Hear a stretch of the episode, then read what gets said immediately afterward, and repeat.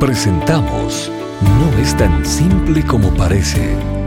Las respuestas del doctor Miguel Núñez a tus preguntas del día a día. Bienvenidos. ¿Es indispensable que los hijos de los líderes en la iglesia sean creyentes? Esa es otra de las preguntas controversiales y otra de las preguntas donde las opiniones están divididas. En esencia, la pregunta surge porque cuando Pablo le escribe a Timoteo en el capítulo 3 de su primera carta, dice que los hijos deben ser eh, deben estar sometidos, deben ser obedientes a los padres y no habla de si deben ser creyentes o no.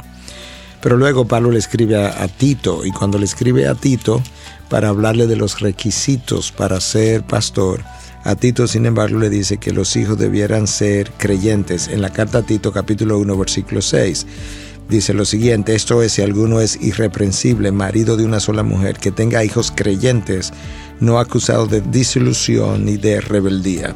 La palabra para creyentes ahí es pistas, y esa palabra en algunos lugares de la Biblia es traducida como fieles.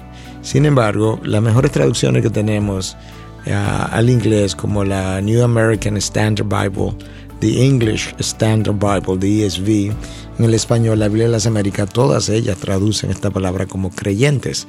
Y eso es lo que crea entonces parte de la controversia, parte de la confusión y parte de las dudas en la mente de muchos. Yo creo que la gran mayoría de los pastores hoy en día entienden esta pregunta, de los pastores ortodoxos y muchos de los teólogos de hoy en día, que no es un requisito el que los hijos sean creyentes y que quizás la traducción de Tito 1.6 debiera decir hijos fieles, en cuyos casos se estaría refiriendo, según esta opinión, a hijos que sean fieles a los, a los principios de la casa, a los principios que los padres están impartiendo. Y una la defensa que ellos hacen entonces en esta dirección es que no podemos responsabilizar a los padres de la conversión de sus hijos cuando eso es algo que Dios eligió, decidió desde antes de la fundación del mundo.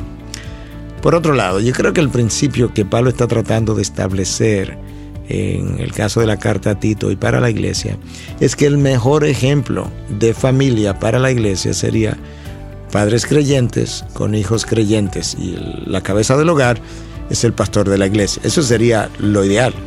Y por otro lado, yo creo que también Pablo está tratando de establecer que si todos los hijos de un pastor son incrédulos, pues ese pastor no ha podido pasar la fe a sus hijos. Y si no ha podido pasar la fe a sus hijos, ¿cuál es el chance de que él pueda pasar la fe a la iglesia? Pero planteemos otro caso. Tengo un pastor que tiene cinco hijos. Cuatro de sus hijos son creyentes. Hay un solo incrédulo y ese que es incrédulo tiene una vida más o menos moral. Él, va a la iglesia incluso, pero dice que él no se ha convertido.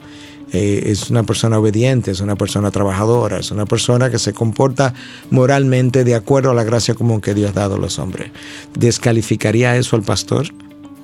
Esa familia no es lo mismo que otro caso de cinco hijos. Ciertamente hay un solo hijo incrédulo, pero ese hijo incrédulo es bebedor, es drogadicto, es mujeriego, tiene una vida completamente quebrantada por estos patrones de pecado y al mismo tiempo vive en el hogar y el padre se lo tolera.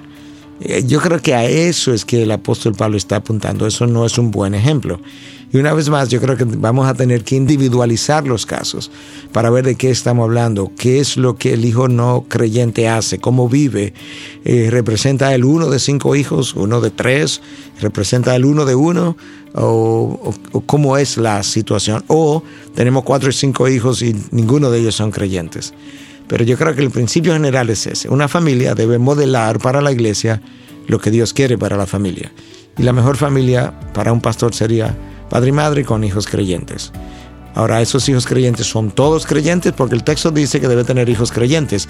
No dice todos creyentes, no dice la mayoría creyentes, sino dice hijos creyentes, como de una manera general. ¿Pudiera eso implicar entonces que el pastor pudiera tener hijos creyentes y algunos no creyentes? Porque él tiene cómo mostrar que ha pasado la fe. Eso también es una posibilidad. Y una vez más, como no conozco cada caso individual, no quiero ser dogmático de cómo manejar cada caso y simplemente dejar como los principios planteados para que aquellos que escuchan puedan lidiar con casos individuales en sus iglesias. No es tan simple como parece. Es una producción de Ministerios Integridad y Sabiduría. Para más información, visita nuestra página de internet integridadysabiduría.org. Gracias por tu gentil atención y será hasta la próxima.